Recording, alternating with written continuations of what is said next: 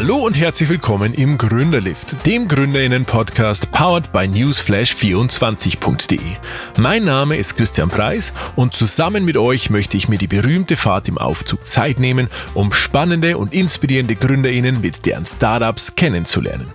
Diese Folge Gründerlift wird präsentiert durch die TK Techniker Krankenkasse mit ihrem wunderbaren kostenlosen Angebot an alle Gründerinnen da draußen unter socialpizza.tk.de.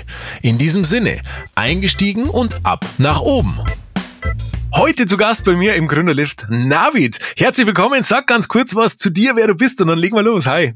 Grüß Gott, Christian. Ja, ich bin der Navid. Ich bin äh, der Gründer von Next Level Affiliate Marketing.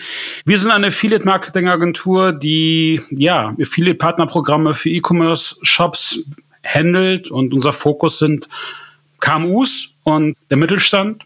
Und das mache ich gerade schon seit, seit ein paar Jahren. Kurze Frage, vielleicht muss man erklären, was ist genau Affiliate Marketing? Affiliate Marketing ist eigentlich Partner Marketing. Es hat eigentlich mal, es gibt so eine, so eine Geschichte, ob es eine Legende ist, weiß man nicht, aber um das mal am besten darzustellen, Amazon hat eigentlich das erste Affiliate Programm aufgebaut und das heißt, dass Jeff Bezos Frau halt damals, wo sie Bücher verkauft haben und sich überlegt haben, wie sie mehr Traffic kriegen können, einfach mit Blogs gesprochen haben, damals im Endeffekt die Bücherreviews geschrieben hatten. Und sie hat die händisch angeschrieben und meinte, hey, wollt ihr nicht auf Amazon verlinken? Und wenn ihr im Endeffekt auf Amazon verlinkt und es dann zu einem Verkauf kommt, dann kriegt ihr einen prozentualen ja, Provision vom Erlös. Und eigentlich kann man, ist das eigentlich immer so das beste Beispiel, wie ich es auch allen neuen Mitarbeitern erkläre. Das ist eigentlich das, was wir, was sie damals gemacht hat, machen wir jetzt natürlich auf einem anderen Scale.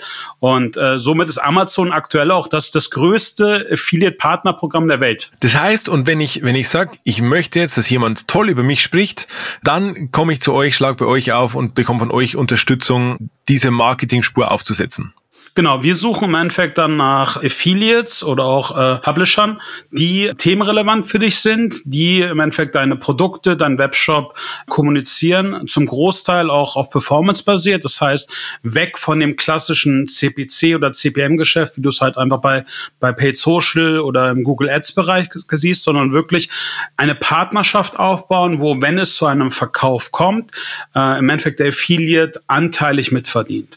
Und ähm, das kannst du alleine machen, das kannst du aber natürlich auch mit, sage ich mal, Experten machen wie uns. Und wenn ich mit euch arbeite, drehe ich quasi die Geschwindigkeit hoch und gebe da sauber Gas. Genau, also wie schon gesagt, wir machen jetzt Affiliate Marketing, ich würde mal sagen, seit 2008 hat ja alles angefangen, äh, wir waren selber Advertiser und äh, haben klassisch halt irgendwie Google Ads gemacht, damals rudimentär hat irgendwie Social, ja, Media Buying, einfach Traffic eingekauft und irgendwann mal, gerade im deutschen Markt, war ja halt Traffic endlich. Und so haben wir dann äh, angefangen, Partnerprogramm aufzubauen, also auch für unsere eigene Marke und äh, haben bemerkt, dass das halt voll das gute Mittel für uns war, um noch weiter zu skalieren und noch mehr Kunden auf unsere Produkte zu bekommen.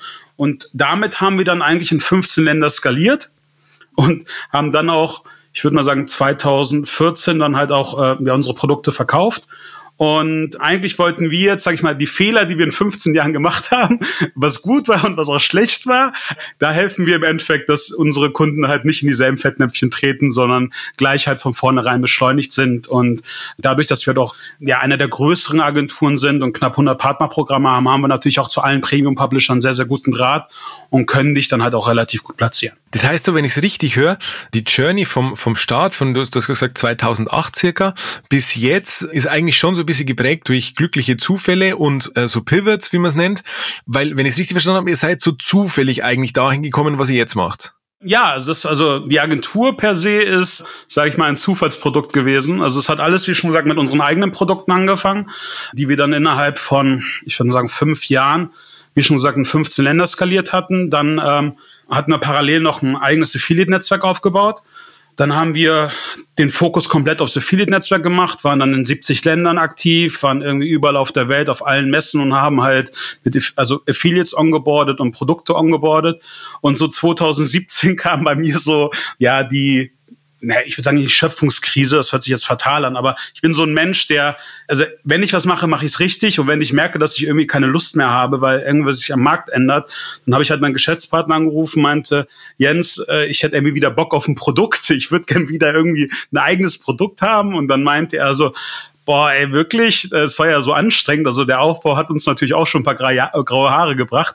Und da meinte er so, ey, was hältst du eigentlich davon, das Wissen, was wir damals in, in zehn Jahren gesammelt haben, halt einfach zurück in Deutschland dem deutschen Mittelstand zur Verfügung zu stellen. Und eine unserer Schwesterfirmen war eine klassische Werbeagentur, die Magento Shops gebaut hatte. Und äh, so kam es zu unserem ersten Kunden. Und der hatte irgendwie bei Affiliate das erste Partnerprogramm und meinte, ich mache das nicht richtig, ich habe dafür auch niemanden, willst du das nicht machen? Und so kam, so kam ich dann wieder zurück. Also es war dann per se was Zufall, hast du vollkommen recht, aber dann haben wir auch relativ schnell bemerkt, dass dadurch, dass wir auch aus dem internationalen Umfeld kamen und aus dem Netzwerk kamen, halt natürlich auch enorm, enorm Wettbewerbsvorteil hatten. Jetzt würde mich allerdings interessieren, das, das sehen jetzt unsere Zuhörerinnen da draußen nicht, aber bei dem Hintergrund steht so ein bisschen ähm, Musikequipment rum. Und wir teilen ja so ein bisschen die Vergangenheit aus der Musikbranche. Ich weiß nicht, wie es dir geht. Bei mir war ja ganz lange, ich war so, so ein Ticken zu spät für alles immer. Die, die, die Branche in der Musik war gerade so, so, so am Abstinken. Man nicht, wusste eigentlich nicht, wie verdiene ich jetzt eigentlich noch Geld, wenn es hier digital und so, das war alles irgendwie uncool. Wie funktioniert es jetzt bei dir, dass du aus der Musikbranche kommend jetzt als Digitalunternehmer landest?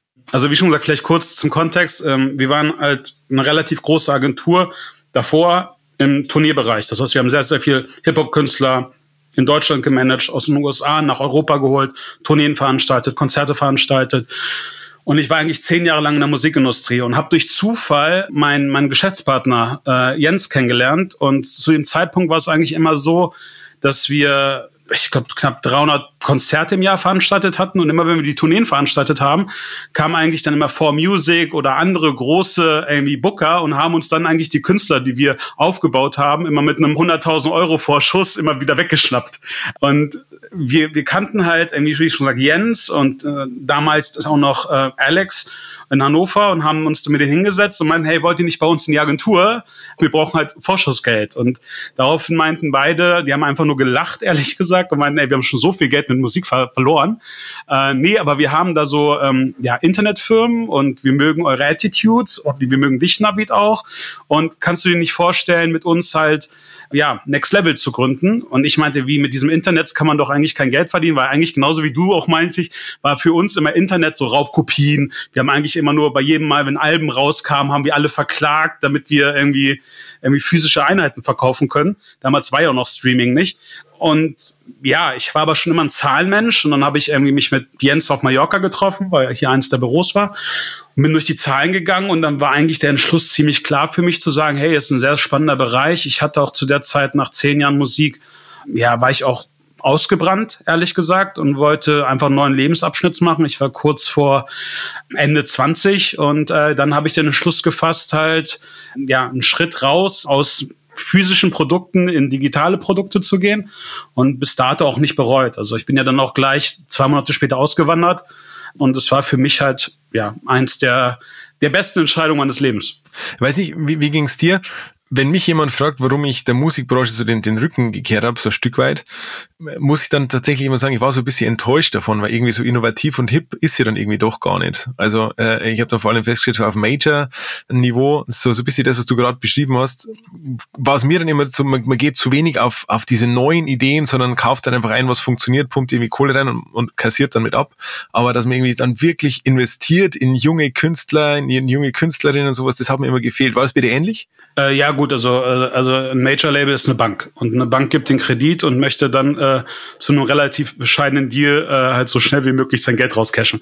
Ähm, der Vorteil, den ich halt hatte, ich hatte auf der einen Seite, dadurch, dass ich irgendwie bei The Dome und irgendwie Popstars und Deutschland sucht ein Superstar dabei war, also auf der, auf, natürlich auf der Seite hinter den Künstlern, relativ gute Einblicke und aber der Vorteil, wir waren ja schon urbane Musik. Das heißt, zu dem damaligen Zeitpunkt waren wir alle independent. Das heißt, unsere Künstler waren independent, kein Major-Label hat uns angefasst, MTV Viva hat uns nicht gespielt. Das heißt, wir waren schon ehrlich gesagt so, dass wir durch, äh, durch YouTube Reichweite aufgebaut haben. Also es war wirklich so die Anfangszeit. Also einer der ersten Künstler, die wir hatten, war halt Raf Camorra, den ich dann halt auch, ja, ich sage ich mal, auch noch wirklich angeschrieben habe, händisch. Und wenn man jetzt bedenkt, äh, was, was, was Raf in den letzten letzten zehn Jahren gerissen hat, ist halt unfassbar. Ich glaube, ähm, zu der damaligen Zeit war es schon so, dass wir wirklich hart gearbeitet haben. Also ich habe die Illusion nicht, äh, nicht verloren, aber es war natürlich ein knallhartes Geschäft. Das heißt, auch gerade wenn du mit Rap-Künstlern gearbeitet hast, hattest du halt immer so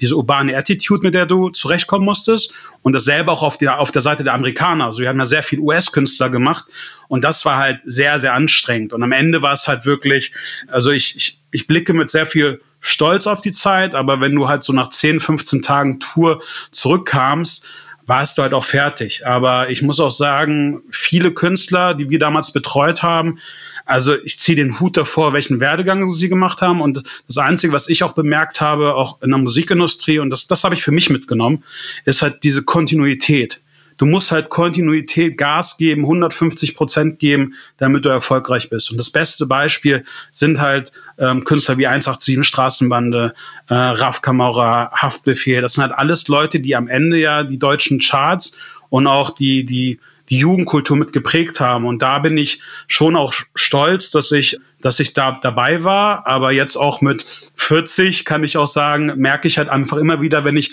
auch wieder irgendwie mit Künstlern zu tun habe, dass das auch ein Lebensabschnitt von mir ist, was äh, auch zu Ende ist. Also was jetzt spannend fand an dem, was du gesagt hast, war so diese, die klingt so, so abgedroschen, aber diese Extrameile.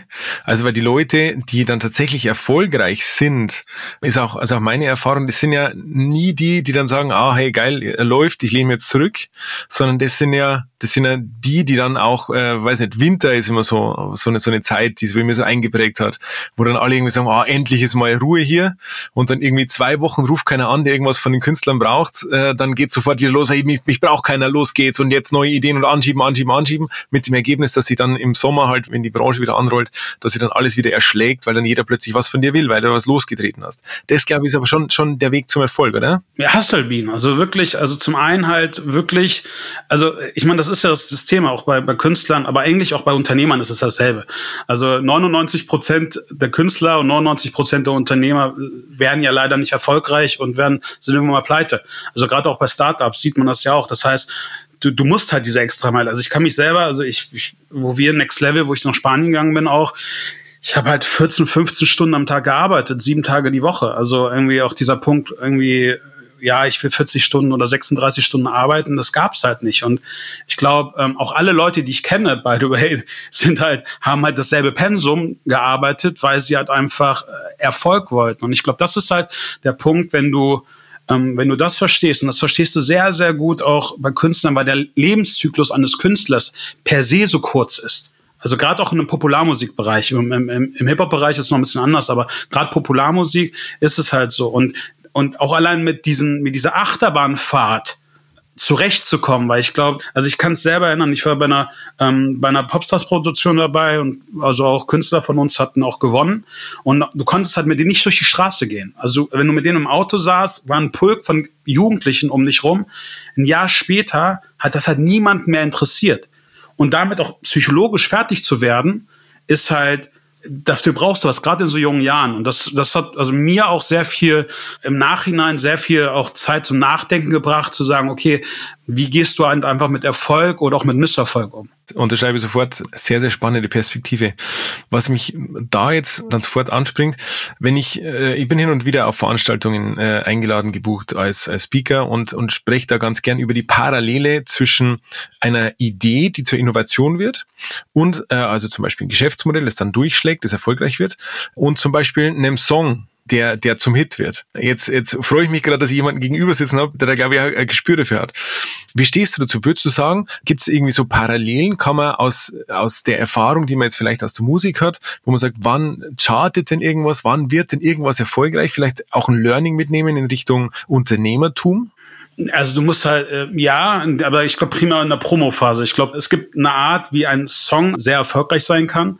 Und ich glaube, es sind auch sehr viele KPIs und Metriken in einem Unternehmen oder bei einer Idee, wo du merkst, dass du sehr schnell erfolgreich bist. Ich glaube, dann ist aber das Wichtigste zu skalieren. Also diese Promophase halt dann wirklich den Song in den Markt zu drücken oder halt auch deine Geschäftsideen Markt zu drücken. Und ich glaube, du musst halt eigentlich auf Roulette spielen und auf eine, auf eine Zahl setzen und hoffen, dass sie kommt und auch wirklich all in gehen. Und das ist, glaube ich, das ist das, was ich bei beiden Sachen bemerkt habe, was ich auch immer für mich mitnehme. Also ich muss auch immer sagen, entweder funktioniert ja was richtig gut oder du bist kurz vor Pleite. Also irgendwie so ein Mittelweg gab's, also wenigstens im, ich meine, ich bin jetzt Unternehmer seit 20 Jahren, äh, gab's halt nie. Und ich glaube, du, was du halt für dich selber merkst, ist, du, du kriegst irgendwann mal das Gespür, ob du kurz davor bist, abzuheben. Und ich glaube, wenn du diesen Moment weißt, weißt du halt einfach, dass du einfach all dein Geld und all, alle Energie reinnehmen musst, um das jetzt zu skalieren, weil jetzt fliegt das Ding halt ab und du weißt auch nie, wie lange, wie lange es fliegt. Und ich glaube, das muss man dann halt auch machen. Und ähm, das ist halt so für mich die Parallele zwischen, zwischen Musik und halt auch äh, Startups und Unternehmertum. Und wie ist es, wenn du all in gehst? Und äh, ich meine, zum Spielen gehört immer auch das Verlieren. Kann es sein, dass man auf die Nase fällt. Und die nächste Runde kommt vorbei. Und du hast das nächste Gefühl, hey, das könnte total durch die Decke gehen. Aus deiner Perspektive, wie geht man damit um? Wieder dasselbe. Also im Endeffekt, also wir sind ja Spieler. Also entschuldige, also ich meine, wenn du mich, also wenn du mich fragst, Navid, wie viele deiner Ideen waren gut und wie viele deiner Ideen waren komplett scheiße und du hast sehr, sehr viel Geld verloren.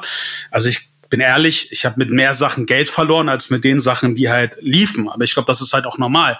Ich glaube, das ist halt einfach, das ist, das ist ähnlich, wenn du in Venture investierst, musst du halt am Ende gucken, entweder schreibst du es ab oder es wird was. Und daher musst du auch in relativ viele Sachen investieren. Ich glaube, wenn du halt, die muss halt klar sein, dass es halt auch nicht funktionieren kann. Und ich glaube, du, du kriegst aber eine gewisse Gelassenheit mit. Also also das ist jetzt so mein, meine Idee. Wie merkt man dann, wann man vielleicht aufhören sollte? Ich meine, beim Spielen ist ja, äh, hört man immer, du musst irgendwie den Absprung schaffen, musst dann irgendwie sagen, okay, das ist jetzt der Budget und sagst dann Stopp. Ich kenne das von mir, wenn, wenn irgendwie eine Business-Idee wieder um die Ecke kommt. Am schlimmsten ist dann so, so eine ältere, die man schon mal hatte und wo man jetzt das Gefühl hat, jetzt ist aber der Zeitpunkt, wo das Ding wirklich greifen kann. Und dann geht man noch mal rein. Hast, hast, du da, hast du da irgendwie Erfahrung oder, oder irgendein Gefühl? Das mache ich nicht. Also ich muss immer sagen, also ich habe immer, immer, immer dann damit abgeschlossen. Also sage ich mal, bestes Beispiel, ähm, ich habe mit der Agentur, mit der Musik abgeschlossen und danach sind eigentlich, ich glaube, von 30 Künstlern, die wir hatten, sind 10 auf die Eins gegangen in Deutschland. Und ich hatte nicht nochmal die Idee zu sagen, hey, ich rufe die jetzt nochmal alle an und mache ein Revival. Ich glaube, ähm, das Wichtigste ist, aus seinen Fehlern zu lernen. Das ist halt auch der Punkt, der, der sehr, sehr wichtig ist, um das zu verstehen und dann aus den Fehlern in ein neues Projekt zu gehen. Und eine andere Sache, die für mich halt sehr, sehr wichtig ist, Fokus also ich, du kannst nicht irgendwie zehn Sachen parallel machen, weil wenn du zehn Sachen parallel machst, wird nichts davon funktionieren, sondern wirklich den Fokus zu haben, was sind deine Ziele, was sind deine Ziele auf, sag ich mal, zwölf Monate, auf drei Jahre, auf fünf Jahre, auf zehn Jahre und dann auch gucken, äh, was ist irgendwie dein TAM und dann halt wirklich reindrücken und sich auf eine Sache konzentrieren. Also das mache ich auch. Ich habe sehr oft auch gerade irgendwie Angebote, gerade von D2C-Brands, die sagen, hey, ich gebe einen Bader-Deal, du kriegst Anteile, willst du nicht bei uns rein, dafür kümmerst du dich irgendwie ums, Online-Marketing. Nein, ich habe halt, ich habe meine Agentur, ich bin sehr spitz, ich mache nur Affiliate-Marketing, ich helfe dir gerne, aber bezahle mich. Weil dann kann ich es auch skalieren, weißt du? Und ich glaube, das größte Problem, was viele Leute haben, ist halt, den Fokus zu behalten, weil immer wiederum andere Ideen kommen, die dich aber eigentlich von deinem roten Faden wegbringen. Du sagst, aus den Fehlern der Vergangenheit lernen. Jetzt ist zum Beispiel die, die Situation, die du beschreibst, du gehst, du gehst aus der Musik raus, danach gehen zehn deiner Acts auf, auf Nummer eins. Dann könnte vielleicht ein Learning sein, hm, vielleicht hätte ich noch ein, zwei Jährchen länger dabei bleiben sollen. Könnte ja sein. Also du machst nicht den, den Fehler in Anführungszeichen und sagst, okay, komm, äh, jetzt geh nochmal zurück und mach das gleiche nochmal. Aber du sagst, dann lerne ich draus. Wie erkennst du den Punkt, wenn dann beim nächsten Mal du machst irgendwas Neues und sagst, boah, Leute, mir reicht's jetzt, ich möchte raus. Hast aber vielleicht so, so ein, zwei Dinger im Rennen, wo du sagst, die könnten aber geil werden. Wie entscheidest du dann, könnte geil werden, aber ich habe keinen Bock mehr, Haken hinter, versus ich habe jetzt so bisschen Angst davor, dass ich jetzt rausgehe und danach wird das Ding geil und ich ernte quasi die Früchte nicht, die ich gesät habe. Also ich muss ich sagen, also gerade das Beispiel, was du gerade genannt hast, ist von unserer, äh, von unserer Booking-Agentur, bis heute glaube ich nicht, dass es der falsche Zeitpunkt war, da rauszugegangen zu sein. Ich habe es halt einfach nicht mehr gespürt. Also ich habe es nicht gefühlt. Es hört sich sehr blöd an. Aber ich konnte dir um drei Uhr morgens konntest du mich wecken. Ich konnte dir eine Tournee in, in zwei Tagen verbuchen mit 30 Terminen in Deutschland. Aber ich wollte es halt einfach nicht mehr. Und ich glaube, wenn du halt nicht mehr was, was liebst, dann ist es besser, damit aufzuhören. Und ich glaube, äh, auch gerade bei einer Idee, es geht bei einer Idee um viele Aspekte. Es geht nicht nur um die Idee, es geht um das Team, was dahinter ist und mit wem du da arbeitest. Ich hatte immer das Glück, auch dadurch, dass ich mit, mit meinem Geschäftspartner arbeite, dass wir immer auf derselben Wellenlänge waren. Ich hatte auch immer einen Pitchpartner, mit dem ich sagen konnte, hey, wollen wir das noch weiter durchziehen oder nicht? Und was ich dann eigentlich immer gemacht habe, ich bin, bin drei Schritte zurückgegangen und war dann nicht der Geschäftsführer der Firma, sondern Gesellschafter der Firma und habe mir dann überlegt, hey, mit dem Team, was ich habe, mit den Ressourcen, die ich habe, wenn ich jetzt nochmal als Beispiel 200.000 Euro reinstecke, wie hoch ist in meinen Augen die Wahrscheinlichkeit, dass es fliegt? Und wenn ich dabei, und ich bin da sehr stochastisch und auch sehr unemotional leider dran, weil Emotionen in dem Moment auch leider da nichts zu suchen haben. Und wenn meine, meine Kalkulation am Ende sagt, das passt nicht, dann, dann breche ich auch das Projekt ab. Weil das Schlimmste, was du machen kannst, ist, glaube ich, als Unternehmer hoffen. Und hoffen, ja, ey, das wird ja noch was und das fliegt irgendwann mal. Ich, ich glaube, ich glaube ehrlich gesagt, das kann ich einfach jetzt auch sagen nach, nach einer gewissen Erfahrung. Du merkst sehr schnell, ob was fliegt oder nicht und du merkst, ob du das richtige Team hast. Und daher entscheide ich halt danach. Ich entscheide dann, nach welche Kindikatoren habe ich, nach welchen Zahlen kann ich vorgehen, erreiche ich meine Zielzahlen und dementsprechend gehe ich dann auch auf ein, auf ein Ziel ein. Und ähm, so arbeite ich eigentlich grundsätzlich. Deswegen ändere ich auch nichts an meiner, an meiner Strategie. Das, ist das Schlimmste, was du halt machen kannst, glaube ich, ist dann irgendwie auch noch, dass Leute, die reinreden und versuchen, deren, also deren Probleme zu deinen Problemen zu machen und seine Strategie auf dich zu adaptieren. Hast du dann das Gefühl, dass du ähm, viel Risiko eingehst? Jeden Tag fühlt sich für dich nach Risiko an oder, oder ist es nur von außen betrachtet risikoreich? Ich glaube, also ich, ich weiß noch, ich hatte es immer sehr, sehr lustig. Ich habe mal, also, ähm, wenn man meinen Cousin sieht, wir sind wie Tag und Nacht. Ich habe ich hab irgendwie, ich habe Wirtschaft studiert, er hat Jura studiert, er ist, er arbeitet als, als Rechtsanwalt in einer großen Versicherung, ich bin Unternehmer und ähm, ich glaube, das Lustigste war, er hat mich mal mit meiner, mit seiner Frau, ähm, damals, wo er noch keine Kinder hatte, besucht und war bei mir auf Mallorca und äh, und dann haben sie halt einfach so mein tagtägliches Leben gesehen. Und seine, seine Frau, herzensliebe Frau, aber sehr, sehr ehrlich und direkt, damit muss man zurechtkommen, meinte halt so, ey, dein Leben ist halt überhaupt nicht lebenswert. Und sie meinte das halt, weil ich die ganze Zeit am Telefon war, weil ich die ganze Zeit gearbeitet hatte.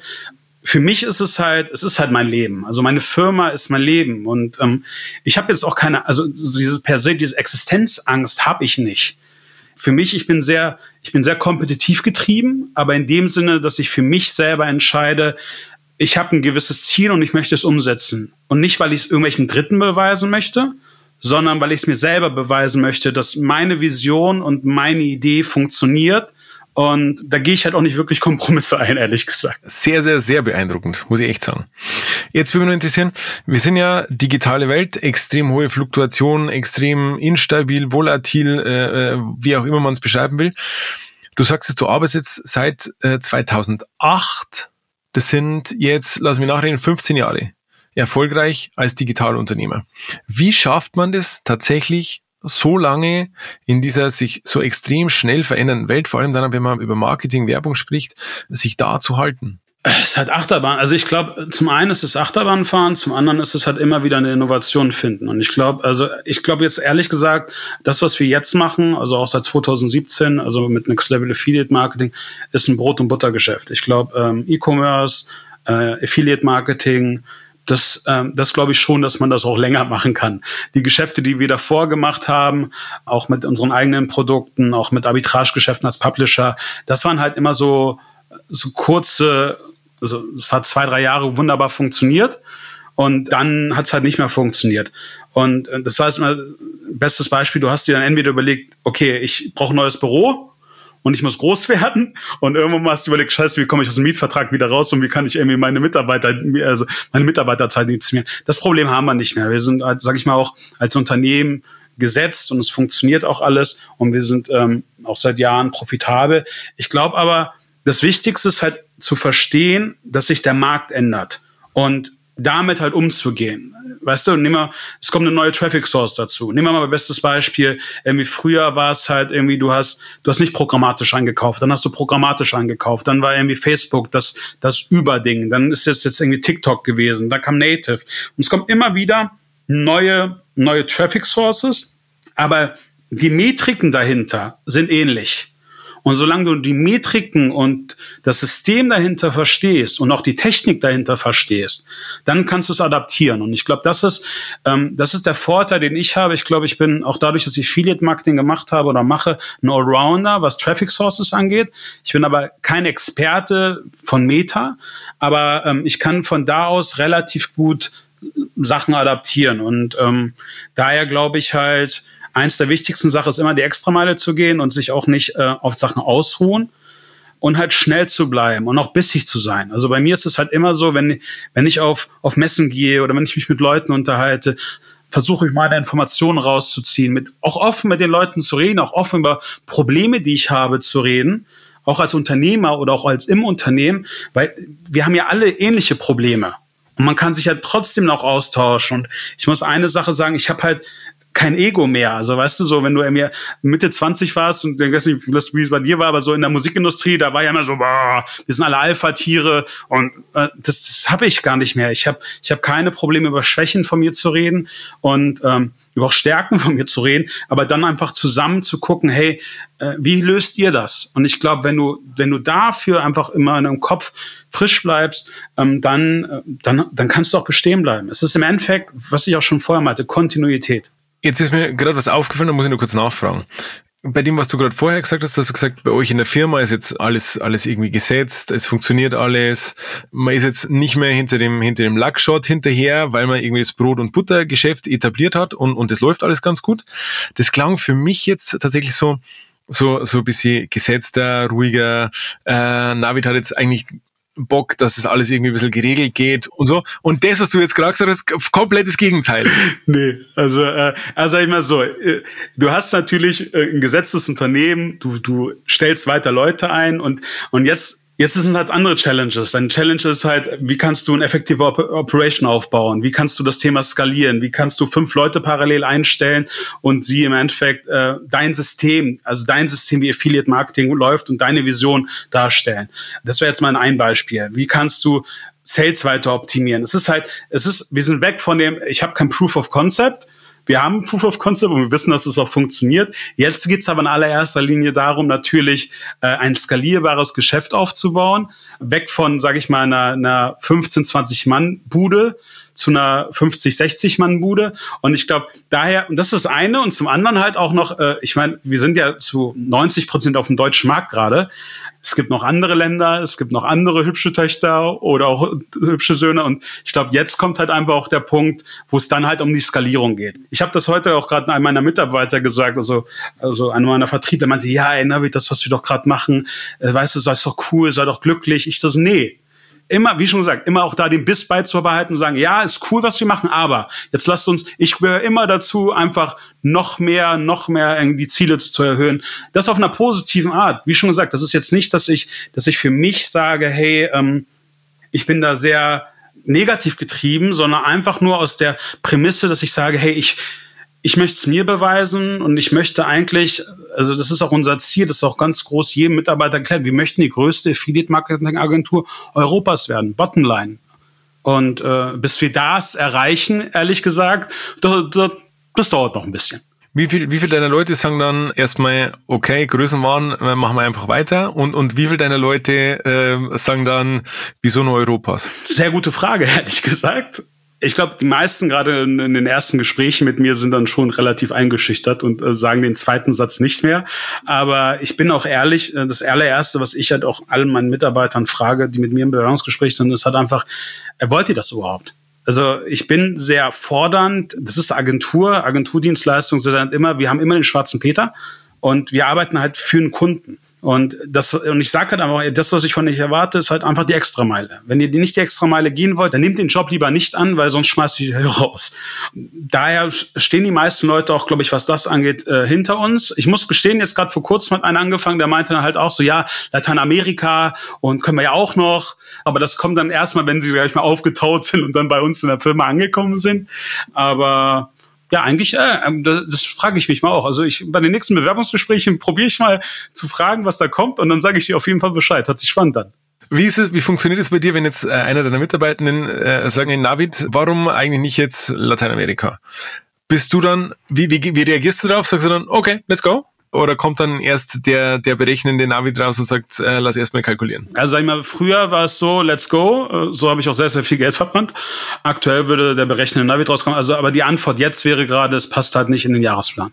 So, und dann würde ich sagen, aber tu mir bitte einen Gefallen, äh, screen den Markt und dann, dann würde ich es mir angucken. Aber ähm, ich würde jetzt, nochmal, das ist auch wichtig, Fokus und und der Fokus ist bei uns einfach ganz klar und äh, daran halte ich mich auch erstmal. Und ich muss auch gestehen, wir, wir diskutieren mit unseren Mitarbeitern auch unsere Vision.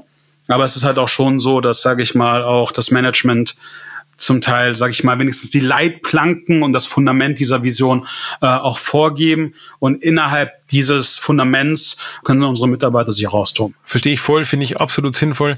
Man möge gern mit mir darüber diskutieren, aber ich bin auch der Meinung, dass ein Unternehmen basisdemokratisch zu führen extrem schwierig ist, weil einfach nicht jeder und jede im Unternehmen den Einblick haben kann, den du jetzt als Geschäftsführung, als, als Management hast, was die strategische Ausrichtung, was äh, die Rahmenbedingungen und sowas angeht. Da glaube ich, ist ganz, ganz wichtig, dass man klare Leitplanken vorgibt und dann aber auch schon geil den Leuten dann Freiraum lässt, um innerhalb dieser Leitplanken die, das eigene Potenzial auszuleben. Ja, und halt einfach, also ich habe auch, also ich, das ist auch, wie schon gesagt, aus den Fehlern lernen. Einfach, ähm, sage ich mal, das, was sie gut können, sie darin zu fördern und jetzt nicht irgendwie mit, mit irgendeinem Scheiß äh, aufzuhalten, was sie halt, was sie halt nicht können. Und ähm, der Vorteil Vorteil ist auch, und das ist, glaube ich, auch, auch den Leuten zwar ihren Freiraum geben, sie aber halt auch einfach unterstützen, weil, sag ich mal, gerade wenn du, bei uns ist es halt auch in der Agentur, wir haben halt junge Mitarbeiter.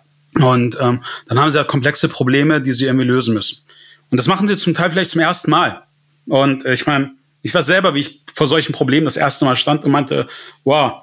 Und ich glaube, es ist dann halt einfach auch wichtig, denen das zu erklären, sagen, guck mal, überlegt mal so und so und so. Und ähm, und einfach auch die Möglichkeit zu geben, dann halt auch mit, mit, mit einem zu wachsen. Und das ist nicht irgendwie diktatorisch, indem man sagt, hey, mach das jetzt so, sondern ähm, zum einen natürlich ein Framework, wie schon gesagt, bei uns ist es halt so, wir haben halt Next-Level-System, wie wir Affiliate-Marketing machen. Das ist halt ein System, was ich entwickelt habe und was ich halt auch wirklich, was sie einhalten müssen, aber dann halt auch in, in zusätzlichen Gesprächen oder auch in Webinaren zu erklären, warum ich das möchte. Weil ich glaube, viele Menschen oder auch Mitarbeiter möchten halt wissen, warum machen wir gewisse Sachen. Und ich glaube, das ist halt einfach auch der Punkt, der, der für mich sehr, sehr wichtig ist. Ähm, und das merke ich natürlich auch, umso älter ich werde. Ich bin jetzt halt nicht mehr so schnell oder, also ich bin auch ehrlich, Freitagabend bin ich dann auch mal müde. Also diese Zeiten, wo ich sage, ich arbeite noch Samstag, Sonntag durch, das, das schaffe ich gar nicht mehr.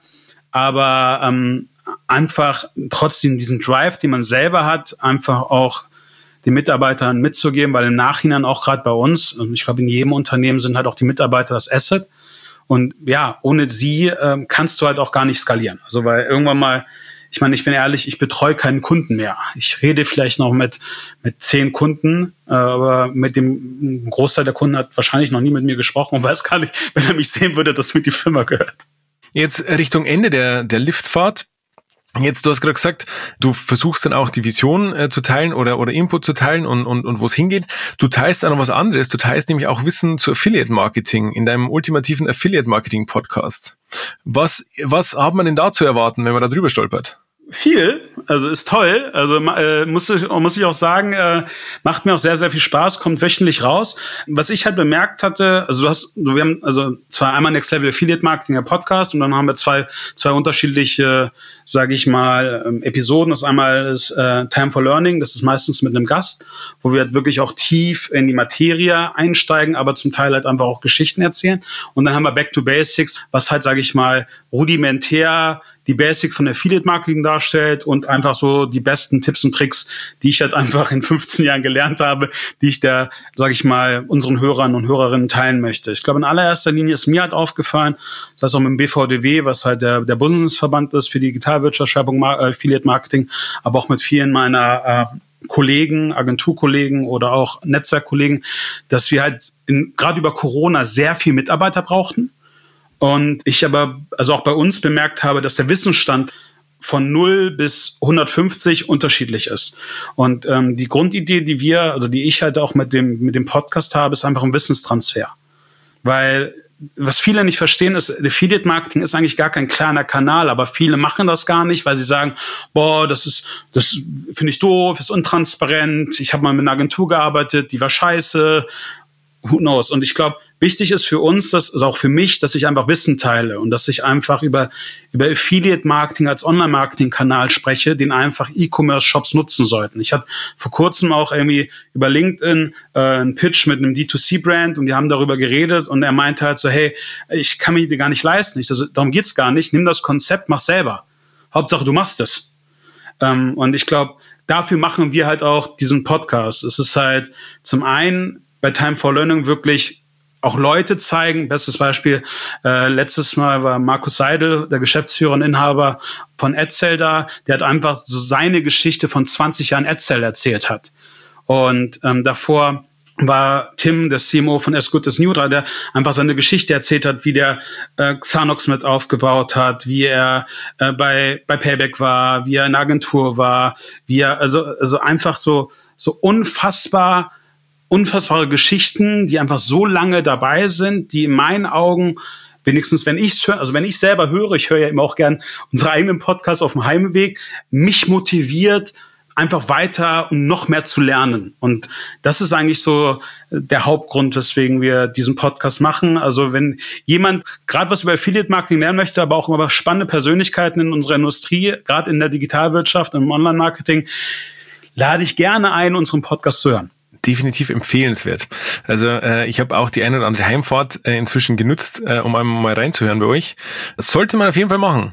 David, letzte Frage für unsere gemeinsame Fahrt. Gibt's von dir irgendeinen Tipp, einen One-Million-Dollar-Tipp für irgendwelche jungen GründerInnen da draußen, die was aufbauen wollen? Ja, be humble. Also sei, sei freundlich. Also auch wenn du Erfolg hast, lass dir den Erfolg nie zu Kopf steigen, weil ich glaube, ähm, eine Sache, also das sehe ich für mich, also die meisten Leute, die, die, mit denen ich seit 15 Jahren arbeite, arbeiten mit mir zusammen, weil sie mich mögen und weil ich immer ehrlich und direkt war. Und ich glaube, das ist eine Eigenschaft, die sehr, sehr wichtig ist. Ich meine, Verträge sind dafür da, sich zu vertragen, aber in allererster Linie muss im Endeffekt noch ein Wort zählen. Und das ist halt, das ist für mich das Allerwichtigste. Eine andere Sache, die, glaube ich, auch sehr wichtig ist, sein, seiner Vision und seinen Wert und Normen treu zu bleiben. Wunderschönes Schlusswort. Navid, herzlichen Dank für deine Zeit, für deinen Besuch im Gründerlift, für die vielen geteilten Gedanken und Informationen. Ich wünsche dir alles Gute und freue mich, wenn wir uns wieder hören und sehen. Alles Gute, ciao. Christian, vielen Dank. Und das war's auch schon wieder. Wenn ihr Anregungen und Tipps habt oder ein Startup empfehlen möchtet, das unbedingt dabei sein sollte, dann schreibt mir gern an hallo@gründerlift.de. Gründerlift natürlich mit UE. Danke auch an die Partnerin dieser Folge, die TK. Unter socialpizza.tk.de findet ihr Infos und Unterstützung zu wichtigen Fragen rund um eure Gründung. Vielen Dank fürs Zuhören und euch allen eine gute Zeit.